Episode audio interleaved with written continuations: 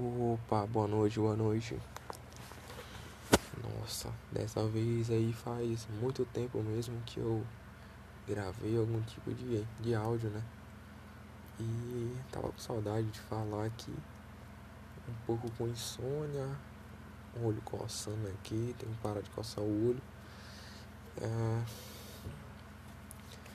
Decidi aqui botar alguns pensamentos aí pra sair dessa cabeça para ver se eu durmo aí com mais facilidade. Aproveitar que hoje eu tô só no quarto aqui e meu colega de quarto não, não vai dormir aqui. Então eu vou produzir um, podcast aqui. Ah, beleza, para de passar o olho, cara. A pessoa tem que ter um autocontrole muito forte para não, não se deixar levar por alguns impulsos assim, alguns prazeres que coçar o olho de fato dá uma, um prazer. E isso aí já foi até quantificado. É, não sei ao certo como foi que foi feito isso aí, mas coçar o olho, o prazer que você sente coçando o olho, ele já já tem um número referente a isso. Então você pode comparar o prazer de coçar um olho com o prazer de comer uma barra de chocolate, por exemplo. Uh, ou outras coisas aí que te tragam prazer. Interessante, né? Os rumos que as coisas tomam aí. Uh, eu venho pensando aqui alguns dias sobre uh, essa vida, né? Eu sei que a, a, a, forma que você reflete sobre a vida, a sua, sua visão do mundo, ela está muito muito relacionada ao, ao estado físico do seu cérebro.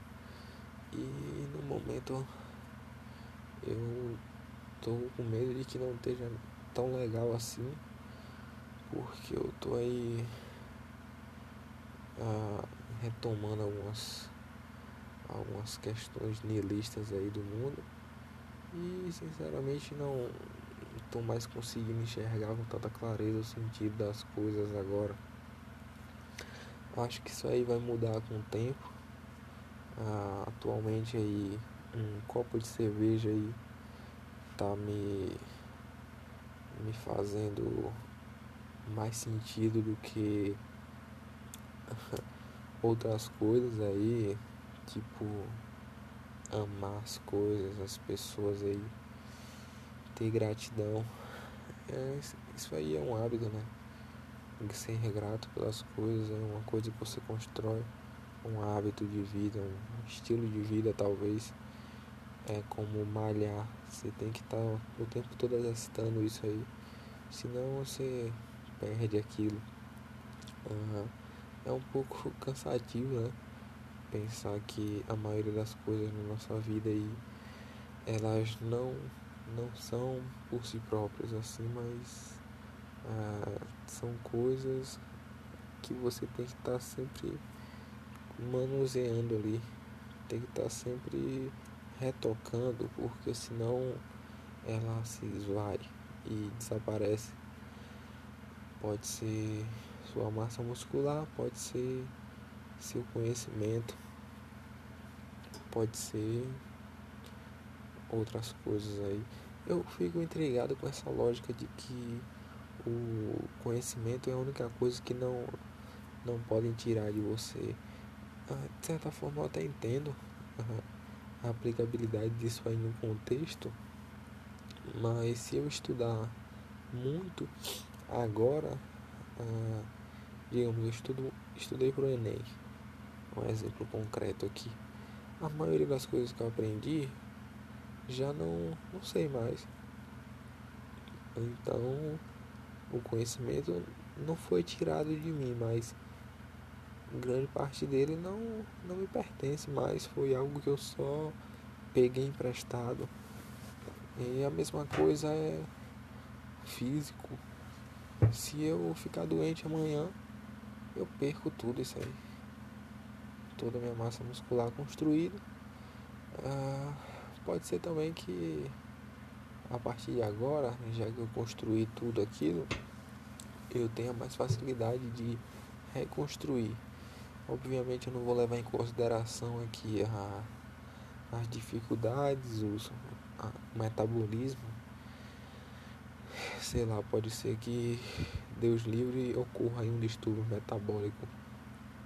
Então é, eu vou perder ali meu, meu peso, ou vou ganhar muito peso e o conhecimento que eu tinha anteriormente ele não vai ser mais, mais 100% eficiente para que eu retome o meu estado anterior ou para que eu evolua. Ah, eu posso fazer um paralelo disso aí com o conhecimento também, que é basicamente o seguinte, eu estudei, ah, fiz uma preparação para um processo seletivo, ah, fui aprovado, consegui alguma coisa ou podia não ser aprovado também, mas eu estudei. O fato é esse. Eu posso esquecer tudo em alguns meses, mas quando eu quiser participar de outro processo seletivo ou fazer aprender alguma coisa, eu já tenho uma carga um pouco maior de como fazer aquilo. E talvez esse aí seja o conhecimento que ah, não pode ser tirado de você. Não a informação crua, mas algum meio de, de acessar aquela informação, algum meio de reconstruir aquela informação. Eu sinceramente já aprendi conta de divisão em umas três ou quatro vezes, porque eu aprendia, esquecia, aprendia, esquecia e e é tipo esquecer mesmo de não saber nada e ter que pegar do zero. E o engraçado é que todas as vezes que eu aprendi a fazer conta de divisão, nas, nas quatro ou três vezes eu, eu aprendi de um jeito diferente. E só foi divisão mesmo. A, a multiplicação, a soma e as outras é, eu sempre aprendi do mesmo jeito. Eu desenvolvi na verdade um método diferente para multiplicação ali, mas não vem ao caso. Isso aí é uma coisa também interessante, que é quando você vai praticando muito uh, um tipo de atividade, você começa a criar formas de fazer aquilo com, com mais facilidade, formas mais práticas de resolver aquele problema ali. Isso é bom. E poupa tempo e poupa energia também, né? Mesmo não sabendo é, como é que qual é a energia que o cérebro consome, mas eu, mas eu acredito que se eu for fazer uma conta de uma forma mais longa, é, eu, eu gasto mais energia do que se eu fizer a conta de uma forma mais prática, mais rápida. É, e o cérebro busca amenizar esse gasto, né? Pois bem, ah, divaguei aqui bastante sobre algumas questões aí que eu não, não me recordo qual foi a deixa delas, mas queria que retomar aí ao ponto do niilismo, que é uma coisa assim que sinceramente tá vindo a mim e não é o que eu gosto não eu não sei como, como que eu posso combater isso. Talvez se eu tivesse algum apego a uma religiosidade, a uma, alguma crença, mas quando eu olho para o mundo eu vejo muito muito nada nas coisas agora os sentidos não não existem em si e talvez seja pelo fato de que a informação que eu estou observando ela não não tenha nenhuma referência emocional naquilo no meu cérebro. E talvez aí seja um, uma questão do niilismo né? Quem tem uma mente normal aí consegue ver o mundo ver um objeto, alguma coisa e conectar aquilo ali alguma emoção. Quem está no estado de niilismo aí só consegue observar a informação mais crua. E, e de certa forma em algum nível isso aí pode ser bom porque você exclui as paixões aí para analisar o mundo, né? Você vai ter uma visão muito mais mais crua das coisas, mais fria também. Isso aí deve ser ótimo para análise científica, para engenharia, para uma coisa assim. Mas para a vida, para ser feliz não é uma boa coisa não. E aí me vem uma, uma, uma questão aqui que é parece que em alguns pontos aí algumas pessoas se tornam infelizes para tornar os outros mais felizes. Não sei aí se a felicidade é uma coisa é, finita. Não sei. Acho que se a felicidade ela depender de recursos aí, como o Pondé fala que o, o mundo não sustenta a não, não consegue sustentar 8 bilhões de sapiens aí, todo mundo tentando ser feliz. Mas possivelmente é porque ele está partindo da uma lógica de, de consumo, né? De que se precisa consumir para ser feliz aí, talvez não. Mas como é que se faz? Qual é a outra proposta? Eu sinceramente aí vejo muita felicidade nas amizades e em outras coisas, mas também um, um escravo do consumo e vivo minha vida para consumir, né? Para fazer coisas aí, para gastar e ter prazeres aí. E de certa forma o consumo ele facilita muito a aquisição desses desses prazeres aí. Sinceramente eu não, não sei ainda muito sobre a vida, sobre o que vai ser aí futuramente, se eu vou mudar de opinião. Não tive a, a opção ainda de ter dinheiro suficiente para comprar tudo que eu quero. Aí a partir disso aí eu conseguiria determinar se o consumo ele é, é tão crucial assim mesmo para uma vida feliz eu vejo muitos, muitos relatos aí de, do pessoal que ah, não se sente feliz mesmo tendo muito dinheiro. Tem até estudos aí que fazem a relação da, do dinheiro com a felicidade, né? Ah, mas tudo isso vai depender da, da, da forma que você vê o dinheiro. Eu acredito nisso aí. Que sinceramente acumular o dinheiro por acumular é uma grande perda de tempo e pode ser uma meta aí para muitas pessoas, mas é uma meta ruim para elas como pessoas, né, no sentido de buscar a própria felicidade é, mas para o mundo pode ser muito bom ou muito ruim, porque eu acredito que as grandes ambições aí elas têm impactos muito grandes também na vida de outras pessoas. É, isso, isso vem até uma questão que eu estava recordando aí hoje mesmo, que é as metas e as motivações das pessoas. O que é que eu tô querendo falar com isso? É basicamente que. Não é basicamente, eu estou usando termos errados aqui, mas é que eu fico pensando que às vezes a gente tá andando aí todo mundo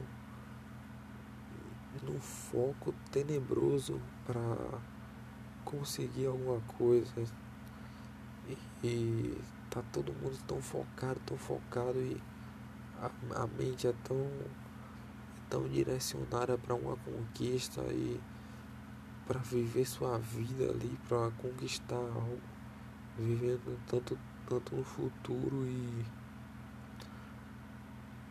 não, não dá para parar e pensar nas coisas que tá acontecendo agora. Eu cheguei a isso aí porque eu tava pensando aqui em qual era o papel de um filósofo, velho.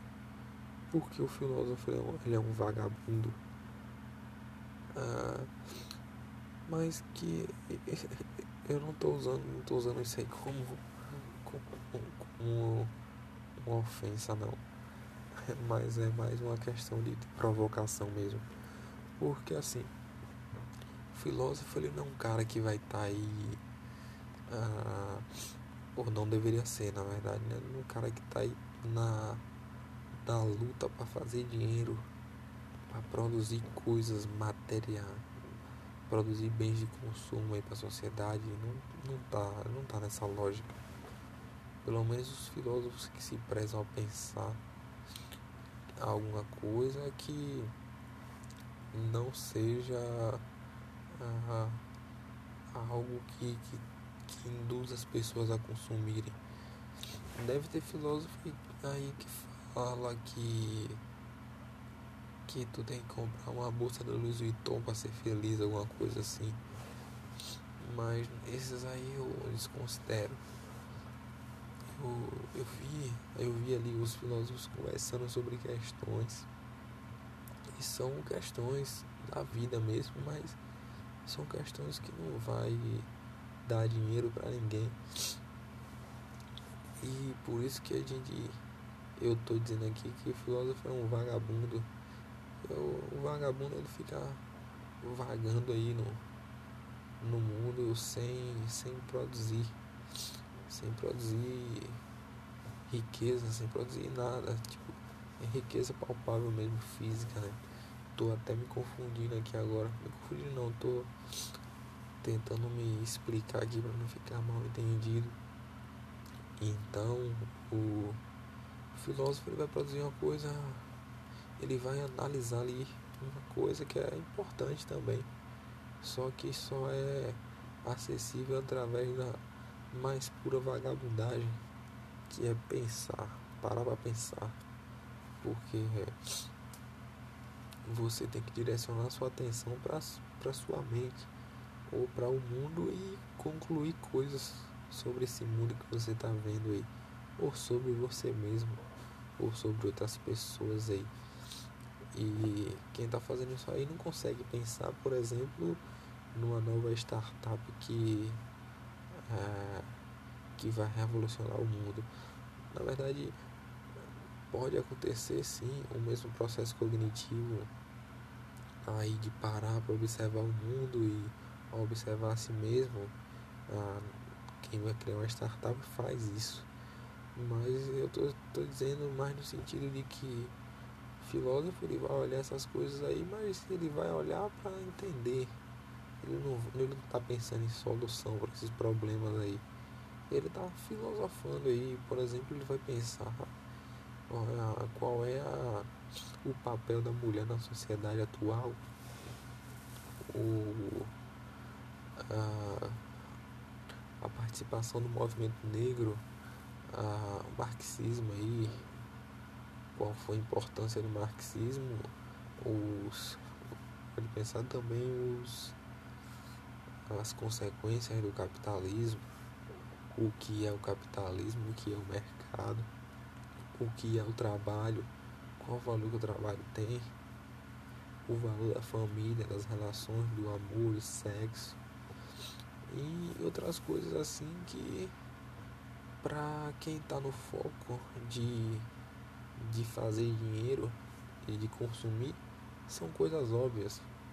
Mas não são tão óbvias assim porque se ninguém pensar e se ninguém colocar essas ideias na no debate elas simplesmente são, são despercebidas. Então o pessoal está tão focado nas coisas ao redor, não ao redor não, estou focado em um, em um ponto que deixa as coisas ao redor passarem ali despercebidas e vai se acostumando com tudo que está acontecendo.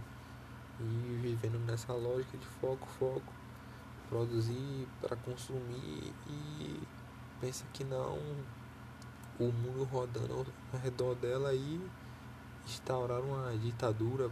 E agora tem tem um ditador aí tomando conta do país ou pode ser que a pessoa não se questiona, não se movimenta, quer só fazer o seu corre. E do nada foi chegou ao ponto de se ter um capitalismo extremamente selvagem aí, onde 90% da população está morando na rua, ou todo mundo ficou depressivo e ansioso, e mulheres agora usam cadeados. Obviamente é um, um exemplo extremamente uh, exagerado, né? mas é algo aí que não é tão, tão, tão distante não. não é, na verdade é exagerado, mas talvez não seja possível, porque se o ser humano parar só para para focar nas na, em suprir as necessidades básicas e consumir para curar angústias, o mundo não, não se sustenta não, viu? Porque Viver pautado em necessidades básicas e emoções positivas é. Não vou dizer nem emoções positivas, é viver pautado em necessidades básicas e reduzir emoções negativas. Isso aí tudo através do consumo da produção e do enriquecimento. Isso aí é uma grande furada, viu? E não estou dizendo que o dinheiro não é importante mas como eu disse lá, o dinheiro é o facilitador das coisas eu tô coçando o olho pra caralho aqui. O dinheiro é facilitador das coisas aí, então.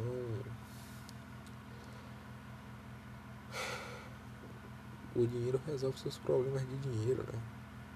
Eu queria ter uma casa e pronto, tenho uma casa. Eu não tenho uma casa hoje. Então isso aí é um problema pra mim. Eu não tenho carro, eu não consigo fazer a viagem que eu quero conhecer o lugar que eu quero. Eu não consigo criar um filho hoje, nem criar um cachorro, não consigo fazer nada além de me manter vivo hoje. Então eu tenho grandes problemas de dinheiro. Mas é, talvez quando eu tenha dinheiro suficiente, suficiente para fazer ter tudo isso aí e tiver meu trabalho ali, a partir disso aí eu já posso ficar de boa fazer alguma coisa que eu goste e que não necessariamente gere renda para ninguém ou que me enriqueça mais ainda. Simplesmente que eu gosto. Posso viver minha vida toda agora plantando bananeira. Ou posso viver minha vida toda ah, fazendo escultura de argila, fazendo ah, um balde de argila com a, a parte de baixo aberta. Então esse vaso de argila aí não vai pegar água, não vai servir para nada. Só vai ser uma argila ali moldada no mundo. Mas eu posso fazer aquilo, né? Porque agora eu não preciso mais fazer nada para resolver resolver meu problema financeiro. E isso que é bom do dinheiro também. Ah, uma certa quantidade de dinheiro te, te dá liberdade. E você pode fazer nada se quiser. Você pode simplesmente chegar aqui e ficar olhando para cima. Pronto, não precisa me preocupar não, vai cair meu dinheiro no final do mês. E eu tô vivendo minha vida que eu posso ler um livro aqui, eu posso transar com minha esposa, ah, não, não posso ter mais de três filhos aí, já vou ter que trabalhar mais ainda. Senão eu vou ser um péssimo pai e vou pra cadeia. Não dá certo. É, fora isso aí, acho que meus problemas com dinheiro são facilmente resolvidos, né? É, tô buscando muito dinheiro, fazer casa, ter uma vida financeira equilibrada aí, talvez eu consiga isso aí. Quero ter isso aí nos próximos cinco anos, tá bom? Daqui a cinco anos uma eleição e, e um ano a mais. Dá pra mudar um pouco a vida, né? Primeiramente é, é dar um passo na vida, fazer alguma coisa, não ficar aí flutuando dependendo do dinheiro da mãe. Isso aí não é uma boa ideia, não. Vivendo na casa da mãe. Isso é uma porra. E também eu tô pensando que daqui a cinco anos eu tô me, me formando né? Na, no direito aí. Que eu acho que vai ser isso aí mesmo. Tô me formando aí, fazendo meu corre. Já não sei se alguns colegas vão ter o mesmo destino que eu aí. E parando pra pensar que me formei em 2017. 2017, 18, 2017, 18, 19, 20, 21. 4 anos, velho. Se eu tivesse aí me formado, se eu tivesse entrado na faculdade logo depois do ensino médio, eu tava me formando ano que vem. Mas será que. Qual é a mentalidade que eu teria, bicho? De estar tá me formando agora. Se eu tivesse entrado em psicologia, que foi o curso que eu. que eu coloquei lá pra. Uh, logo depois que eu saí do ensino médio. Eu ia estar morando num lugar muito paia. Feira Santana. Estudando numa universidade muito ruim e ia sair com um diploma e uma dívida absurda. Ainda bem que eu parei para pensar. E agora eu vou estudar na UFMG.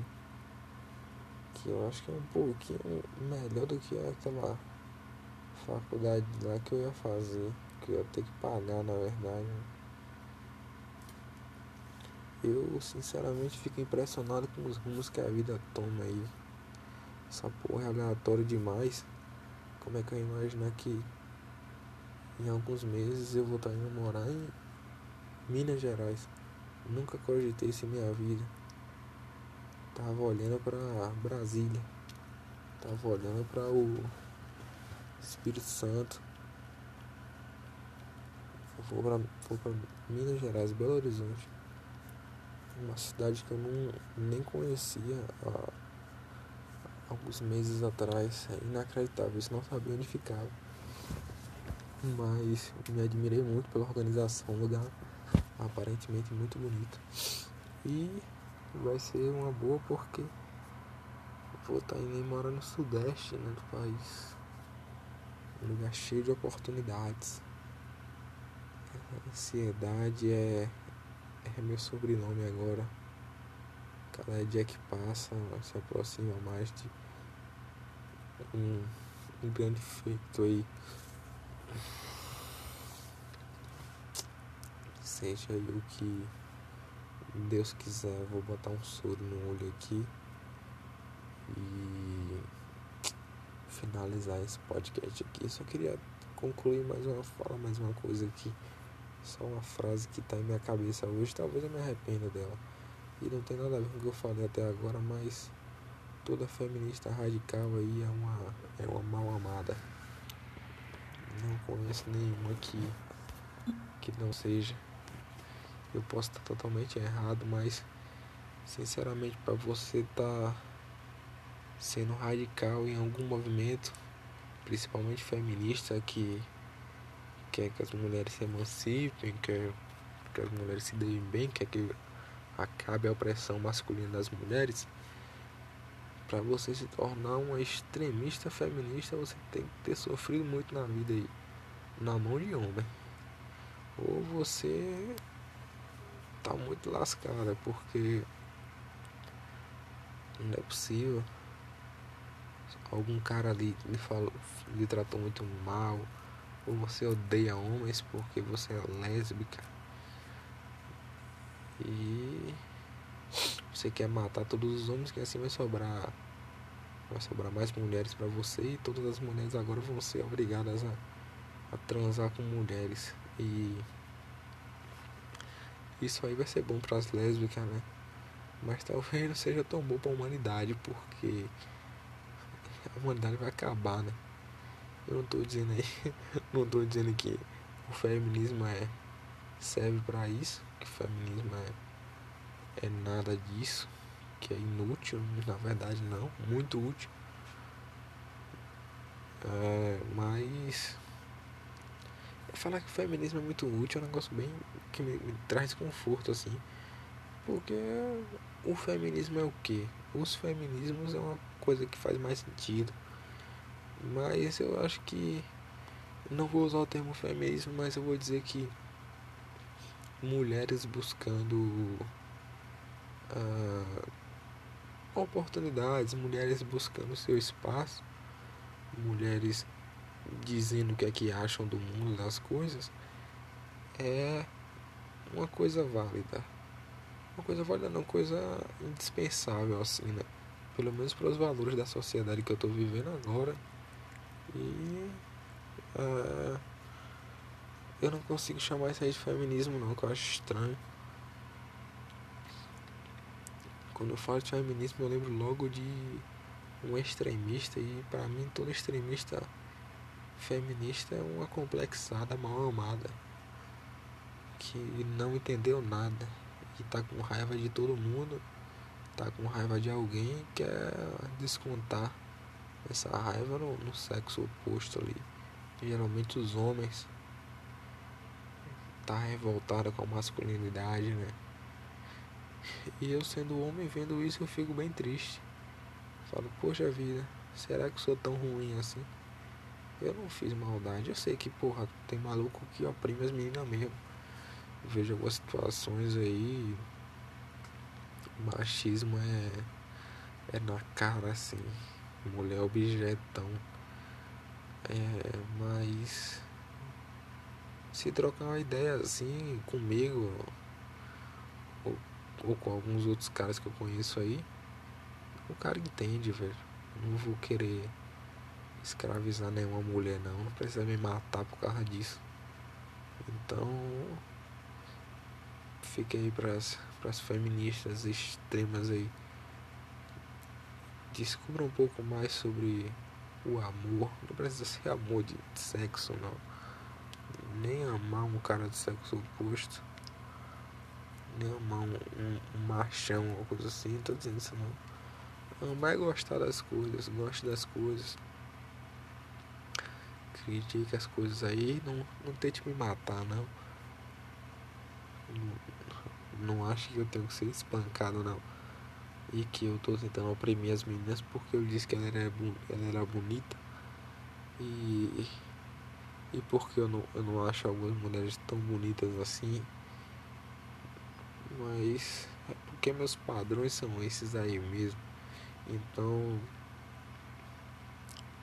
posso mudar de ideia com o passar do tempo aí, mas não preciso morrer por causa disso aí. Não, você também vai, vai mudar de ideia um dia.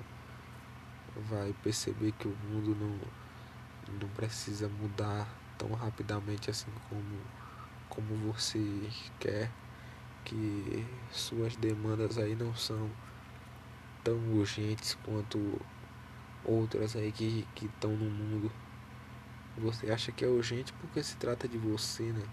que possivelmente deve ser a pessoa mais importante de sua vida. E a partir disso aí, reflete, será que tem quais são as outras coisas mais importantes para para o mundo assim, para a humanidade? E não para mim, mas para a humanidade. Eu defendo isso? Não. Ah, então não preciso matar ninguém agora não. Preciso só ter paciência e dar uns toques aqui fazer minha parte. Não preciso mudar o mundo com minhas mãos, não. Aos poucos as coisas vão se encaixando aí. E valeu, boa noite.